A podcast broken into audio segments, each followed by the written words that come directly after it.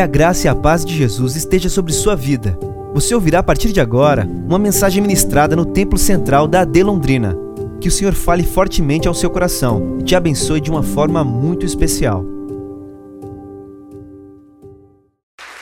Glória a Deus.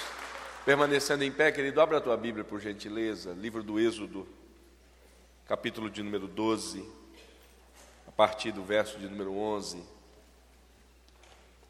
Livro do Êxodo, capítulo de número 12, a partir do verso de número 11.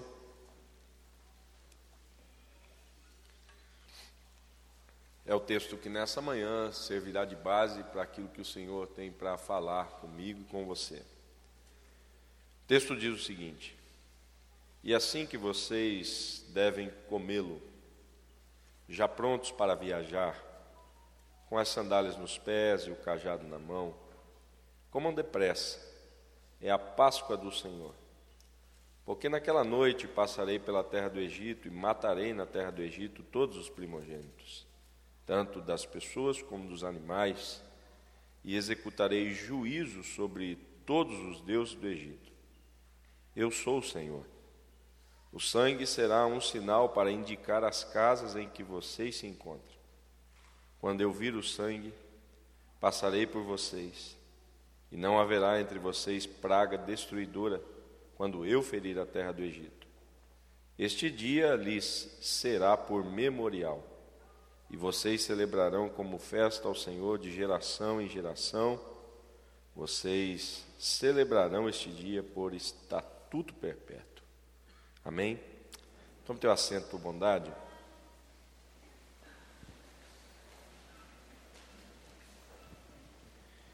Querido irmão, querida irmã, esta nossa celebração, comumente denominada de Santa Ceia, teve a sua gênese na Páscoa judaica.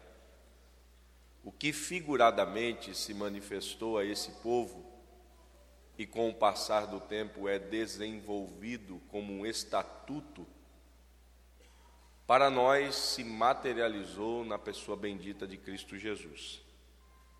Paulo, na sua primeira carta aos Coríntios, no capítulo de número 5, vai trazer de forma explícita essa figura que na Páscoa é o Cordeiro, mas para nós, igreja, é a pessoa bendita de Cristo.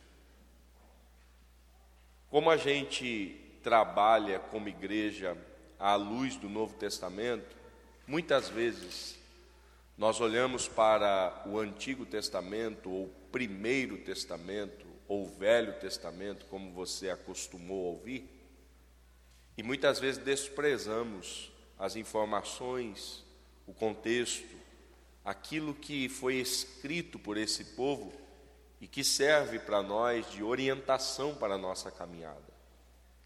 Nós não podemos olhar a Bíblia apenas da perspectiva de um Novo Testamento e de um velho com coisas antigas e ultrapassadas. Não é essa a ideia. A ideia da Bíblia é um livro coerente, coeso, com seus paradoxos, mas com essa extrema sinergia, desde o novo ao antigo, desde o antigo até o novo. E nesta manhã a gente precisa olhar para esse texto que a gente acabou de ler, perceber algumas verdades que, nesse tempo de igreja, devem impactar a nossa vida. A história é muito mais ampla e é importante que você, tendo tempo, tenha também interesse em ler toda essa história. O livro do Êxodo ele é fascinante, é uma narrativa marcada por muitas intervenções divinas, é uma narrativa marcada por situações muito complexas no meio do povo de Deus, mas que traz a mim e a você uma estrutura de posturas que devem ser nesse tempo percebidas por nós. E eu quero aqui, à luz desse texto que a gente leu, entendendo também um pouco do contexto que soma forças para o nosso entendimento, meditar em algumas coisas dentro do tempo que tenho e entendo que da parte de Deus o Senhor trouxe essa palavra ao meu coração e Ele trouxe os seus ouvidos aqui para ouvir.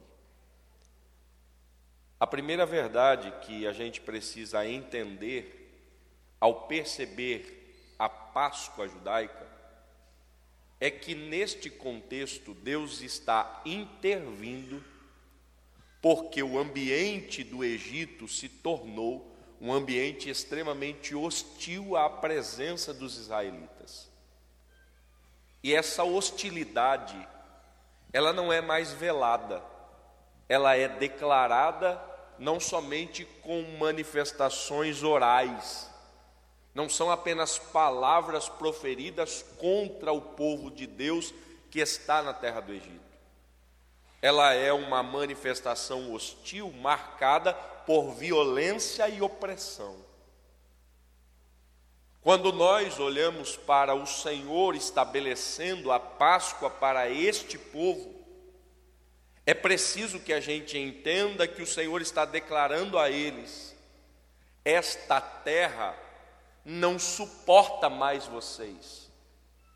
Esta terra não tem prazer mais na presença de vocês. Vocês não são mais bem-vindos aqui. E não é apenas um movimento de vocês para comigo, é um movimento meu para com vocês. Sou eu, o Senhor, quem percebi o clamor quem sondei as atitudes que acontecem aqui e decidi descer para livrá-los desse contexto. Nesta manhã, diante desta mesa, que para nós é símbolo do corpo e do sangue de Cristo, nós temos o mesmo elemento libertação implícito. E não é libertação de um ambiente comum. Não é libertação apenas como uma mudança geográfica de algo bom para melhor. Porque muitas vezes nós, igreja, vamos desenvolvendo a ideia de que o mundo é legal. O mundo não é de todo ruim. Ou seja, o céu passa a ser para nós um plus. O céu passa a ser para nós apenas uma melhora de nível. Mas nessa manhã, ao olhar para esses elementos, onde está implícito um cenário de libertação, nós temos o mesmo sentimento de que esse mundo ele é hostil a nós. Não existe mais como tapar esta realidade e tentar escondê-la. O mundo não suporta mais a igreja. O mundo não tolera mais a igreja. O mundo não se sente mais confortável com os valores da igreja. Nós estamos incomodando esse mundo. Nós não somos mais pessoas bem-vindas em muitas áreas da sociedade. E se isso não te incomoda, e se isso não te espanta em algum momento, ou você está alheio desse movimento, ou você ainda não dedicou a atenção necessária para perceber isso? Todas as vezes que nós cercamos essa mesa, a gente relembra do sacrifício de Cristo, a gente relembra da Sua presença entre nós, e a gente relembra principalmente de uma promessa: vocês não ficarão aqui para sempre. Vocês não permanecerão aqui definitivamente. Eu vou agir e vou tirar vocês desse lugar. Eu vou agir e vou levar vocês daqui. Todas as vezes que um crente se assenta para comer um pedaço desse pão e tomar um pouquinho deste suco que está dentro do cálice, deve ser reacendido no coração essa percepção. O mundo não nos ama, o mundo não nos quer bem, o mundo não nos tolera com facilidade. Nós não somos bem-vindos mais nessa estrutura corrompida. Até porque, se a igreja é de fato o que Cristo disse que é, ela é um agente de denúncia. Quando a igreja chega e se movimenta com seus valores, ainda que ela não tenha intenção, é impossível conter esse resultado. É impossível que você tente ser um crente sem causar efeito colateral. Não dá para ser crente sem efeito colateral, porque você é sal. Onde houver uma ferida aberta de pecado, você vai chegar lá, vai arder, vai queimar. Não dá para suportar a presença da igreja. Você é luz. Aonde você chega, as obras das trevas vêm à tona, é denunciada. O mundo não suporta isso. E é por isso, irmão, que a gente muitas vezes tem essa angústia na alma. É por isso que todo crente verdadeiro, ele tem anseio por algo que ele ainda não experimentou na plenitude, mas ele já sente isso na sua alma. É saudade do céu. É desejo de ver Deus. É desejo de encontrar o Cordeiro. É desejo de ver Cristo face a face. Nessa manhã o Senhor nos congrega aqui para lembrar a nós: esse mundo não tolera vocês. E se preparem, cada vez mais essa realidade vai ser engrossada, cada vez mais essa realidade virá à tona. Prepare os seus filhos para serem cancelados, preparem as suas filhas para serem chacoteadas.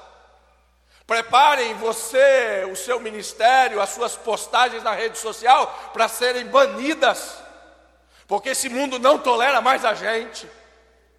E sabe o que me alegra o coração?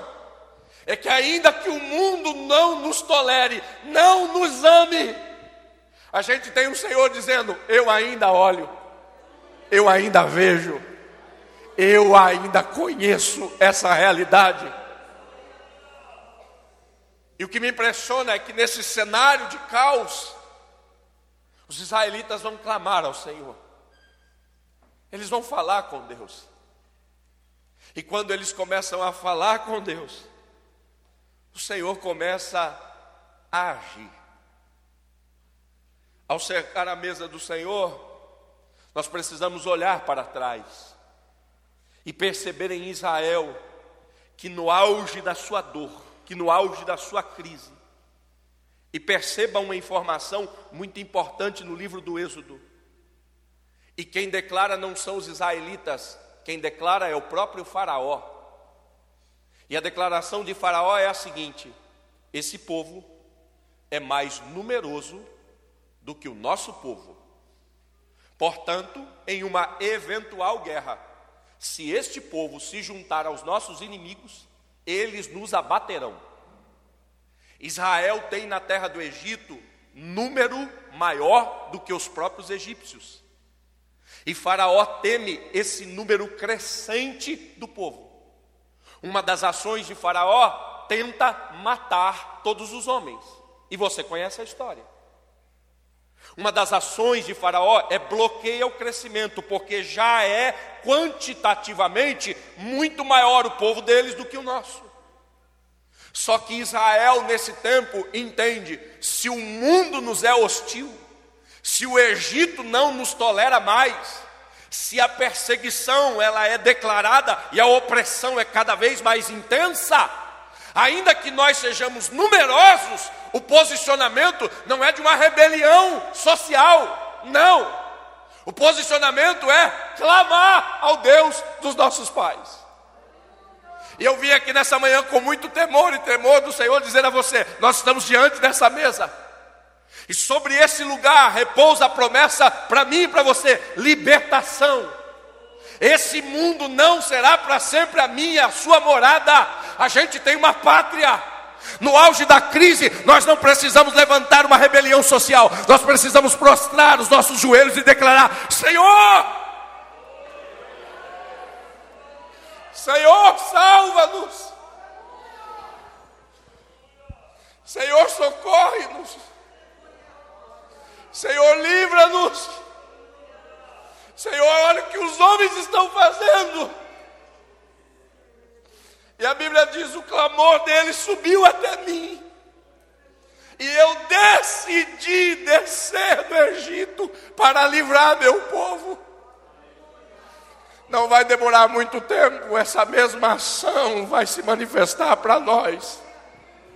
Não vai demorar tempo, a gente vai ser alvo dessa mesma ação divina a gente está se posicionando ideologicamente e se posicionando espiritualmente muito pouco. A gente está comprando posições sociais, mas não está lembrando que existe um quarto secreto, onde ainda Deus ouve as nossas orações, onde ainda Deus ouve quem ora, onde Deus ainda responde quem busca.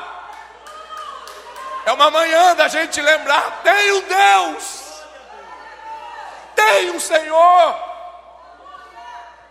E na ceia nós temos três eventos temporais para nós expressos: no passado, o sacrifício, no presente, a presença, e no futuro, a promessa: eu volto. Eu volto. Eu volto e façam isso até que eu volte. Nessa manhã, mais uma vez, nós estamos clamando, Jesus, nós queremos a Sua volta, nós esperamos a Sua volta, a gente quer o Senhor aqui de volta para buscar a gente. Oremanduia caia sai. Terebaracanchuia sai.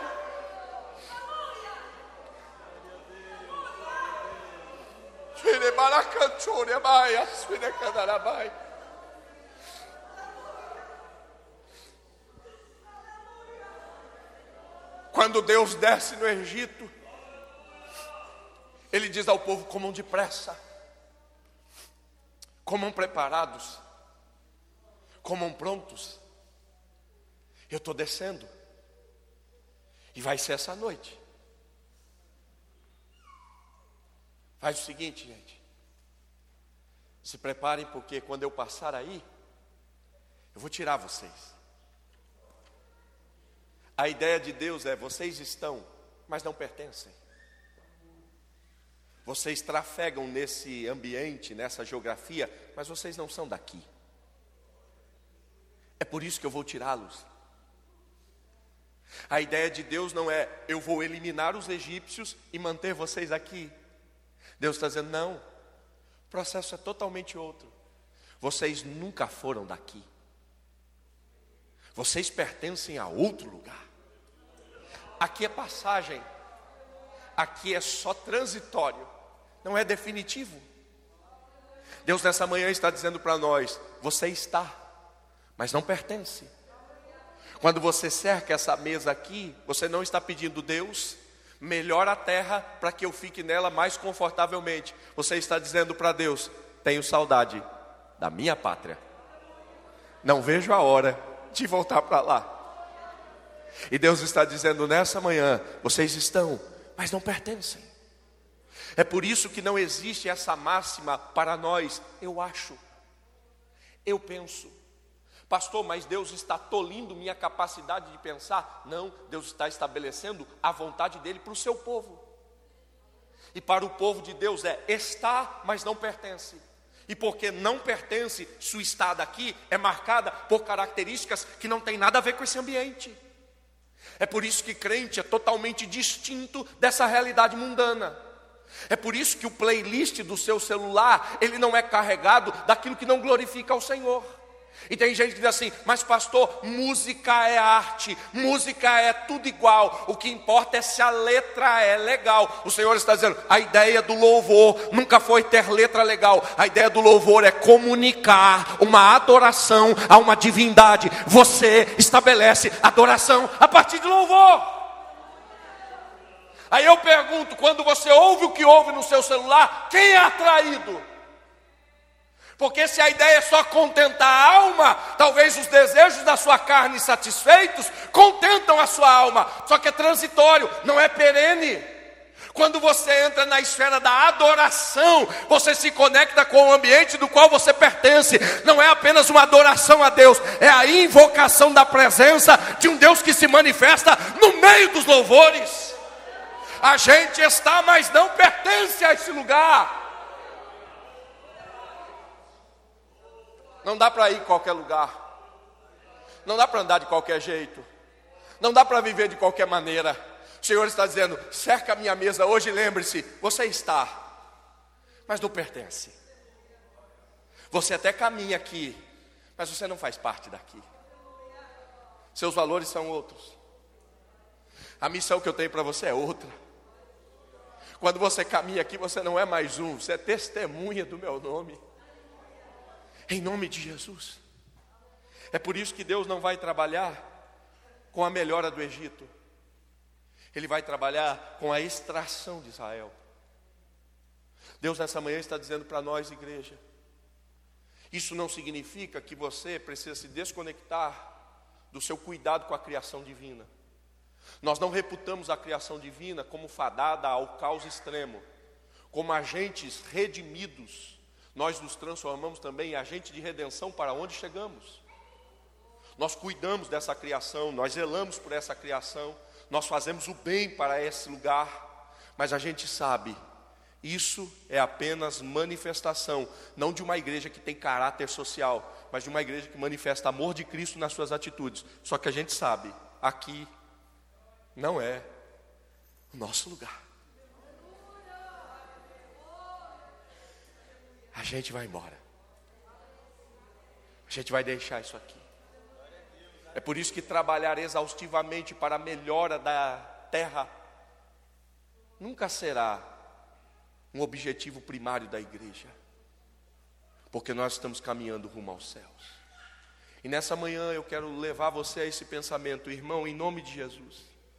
Nós estamos num ano de muita turbulência.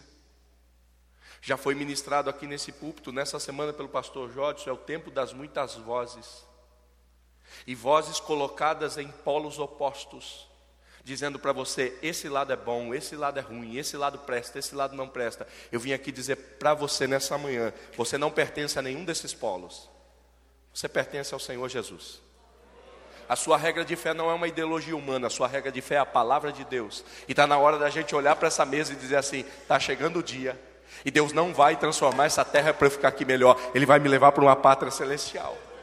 E quando eu penso nisso, irmão, sobe ao meu coração aquilo que a gente canta muitas vezes sem pensar.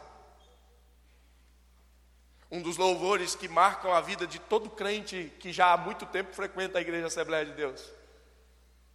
Que diz o seguinte: Da linda pátria estou, bem longe, cansado estou eu tenho de Jesus. Oh, quando é que vou? Aí o escritor diz assim: Passarinhos, belas flores, querem me encantar.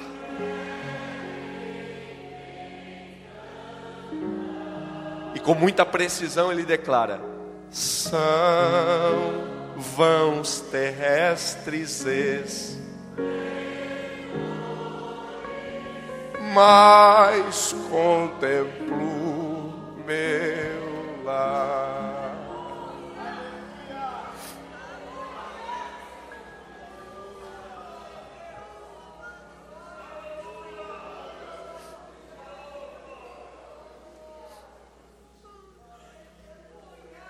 E eu termino dizendo a você nessa manhã: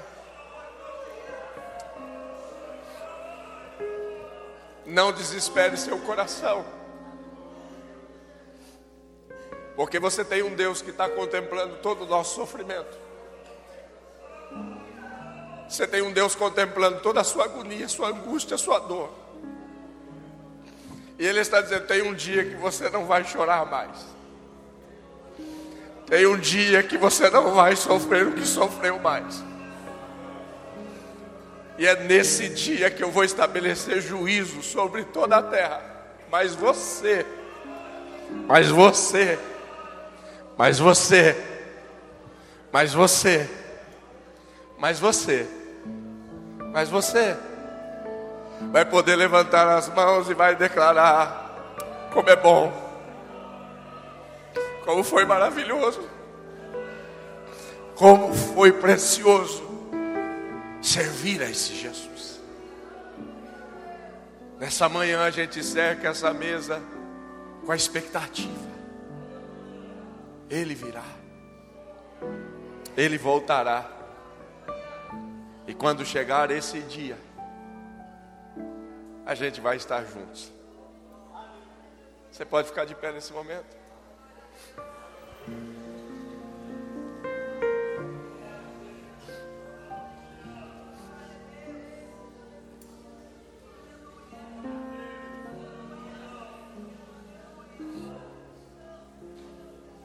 Ao participar dessa ceia dessa manhã, lembre-se, coma preparado, sandálias nos pés, cajado nas mãos, bolsa amarrada nos lombos,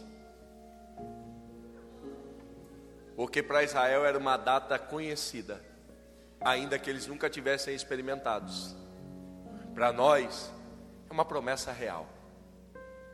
A gente nunca experimentou isso. Mas o mesmo Deus que no Egito disse vai acontecer e aconteceu, é o Deus que nessa manhã diz de novo para a sua igreja: vai acontecer. Fica preparado. Pode ser a nossa última ceia. Pode ser o último encontro. Pode ser o último momento da gente aqui. E isso não causa tristeza para nós, causa alegria. Porque quando aqui acabar tudo, ah, vai chegar aquele momento em que a gente vai ver essa promessa se cumprindo. E eu quero terminar cantando mais um refrão desse louvor que diz assim: Jesus me fez a sua promessa, me vem buscar. Meu coração está com pressa, eu quero já voar. Os meus pecados, eles foram muitos. Ah, irmão, nós somos muito culpados. Porém, o sangue dele. Eu, eu não gosto de fazer isso, irmão, não gosto. Mas pelo menos para um irmão, diga para ele assim: conta tá paga, tá tudo zerado.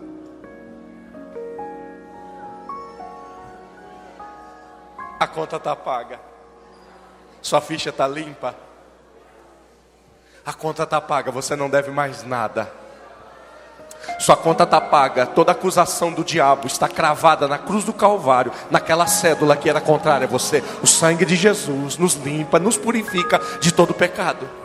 Não é manhã de acusação, é manhã de perdão. Não é manhã de culpa, é manhã de cura. É manhã de olhar e dizer: Ah, Senhor, é pelo sangue do Cordeiro não é mais histórico, não é mérito humano, não, não, não. É o sangue do Cordeiro no umbral da porta. Tem sangue, tem perdão, tem livramento, tem promessa. A gente celebra. Está pago. Chorei, decai a mão, chore. Ele me anda e a canchore, sai.